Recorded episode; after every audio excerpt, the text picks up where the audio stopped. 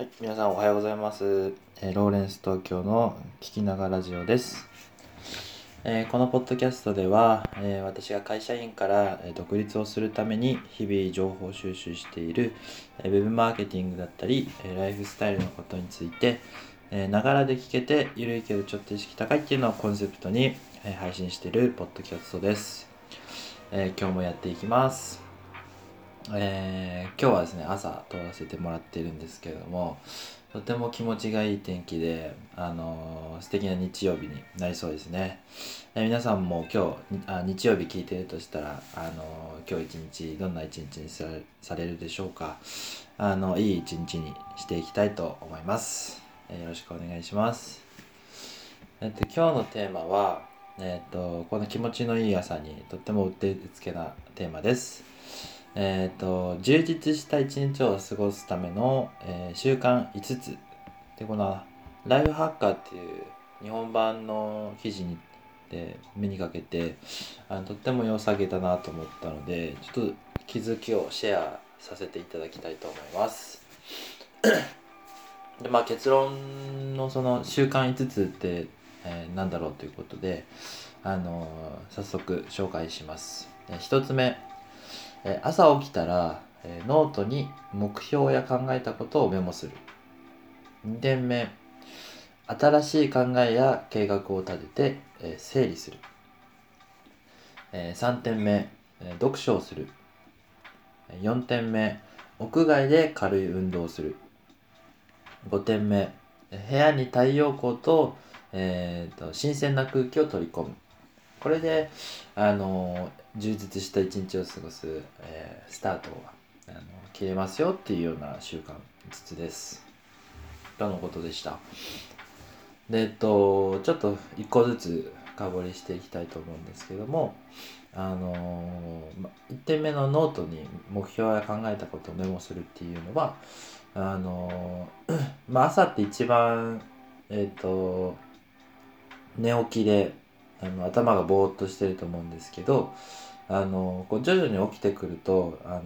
一日の中で一番こう脳みそが活発に動かせるそういうあの時間帯に入るそうであの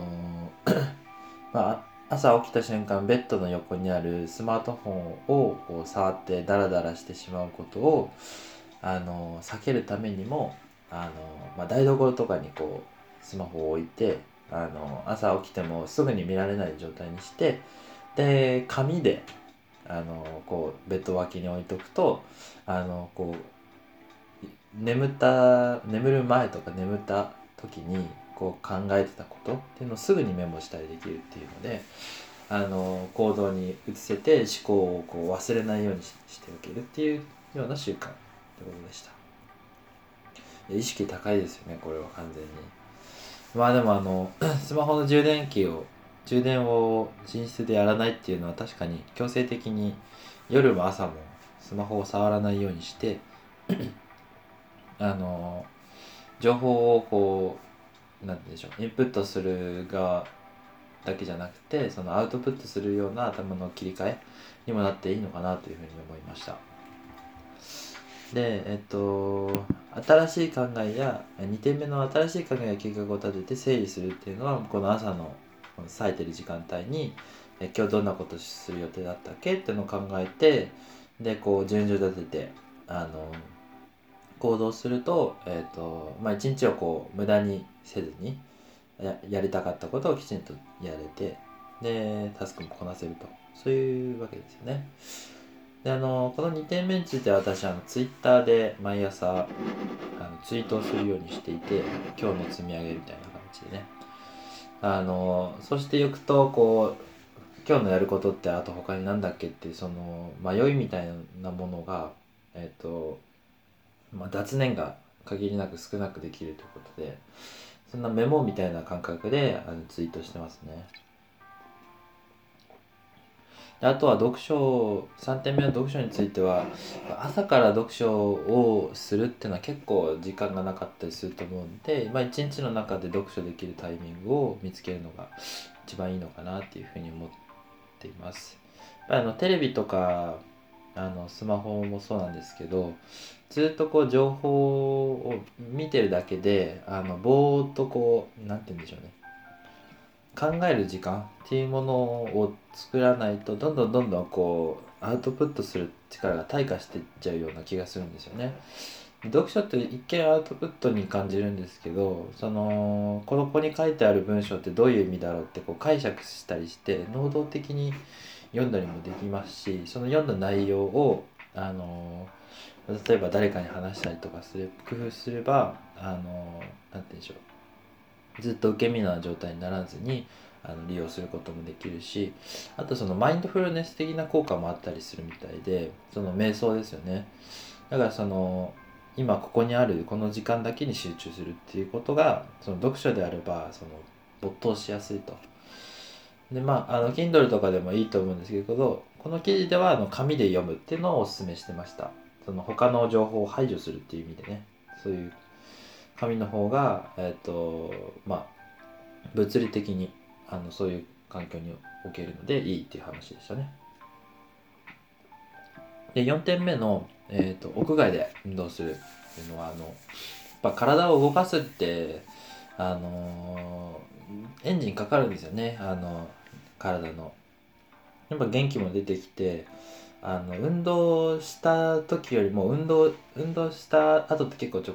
っと疲労感あると思うんですけど普通だったら。あの軽い運動をした後ってあの運動する前よりも元気になってたりするんですよね。それはやっぱりそのエンジンかかってきて今日一日あのやるぞっていうその体がもう行動する方向にこう動き始めてあの活発になってるからだと思うんですよね。そのアドレナリンも出て。であの日の光浴びるとやっぱあの元気になりますよね。だから2 3 0分ぐらいあの外はウォーキングしたりジョギングランニングしたりするのが一番お金もかからなくていいと思っていて私はあのランニングをするようになりました。まああのとは言ってもねそんなにきちんとできてるわけではないんですけどあの前まではなんかジムに行ったりしてすごい筋トレとかあの頑張ったりしてたんですけど そこまでやる必要ないしそんなに効果効果を出すのにすごい大変だったのであのランニングでいいと思いますとても効果があります元気になりますねえっ、ー、と、じゃあ5点目。部屋に太陽光とか新鮮な空気を取り込む。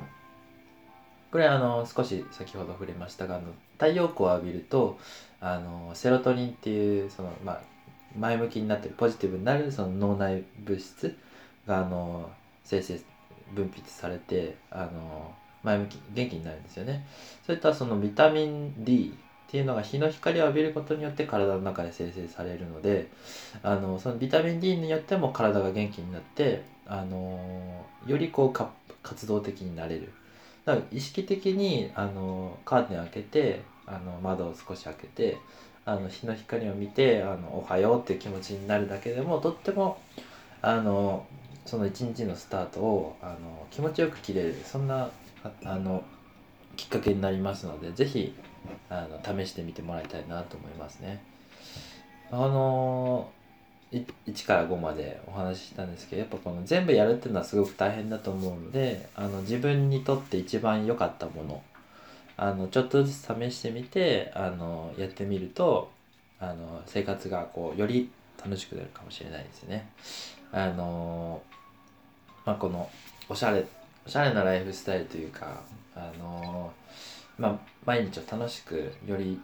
昨日よりも良い一日に過ごしたいっていう方のためにこういうヒントをあのお伝えさせてもらいました。で今日はこの辺りになります。えっ、ー、と寒い日が続きますが、えー、今日あの明日からも、え、平日月曜日ですねあの仕事はある方は頑張っていきましょう。日曜日ゆっくりお過ごしください。ローレンス東京の聞きながらラジオでした。それではまた。バイバイ。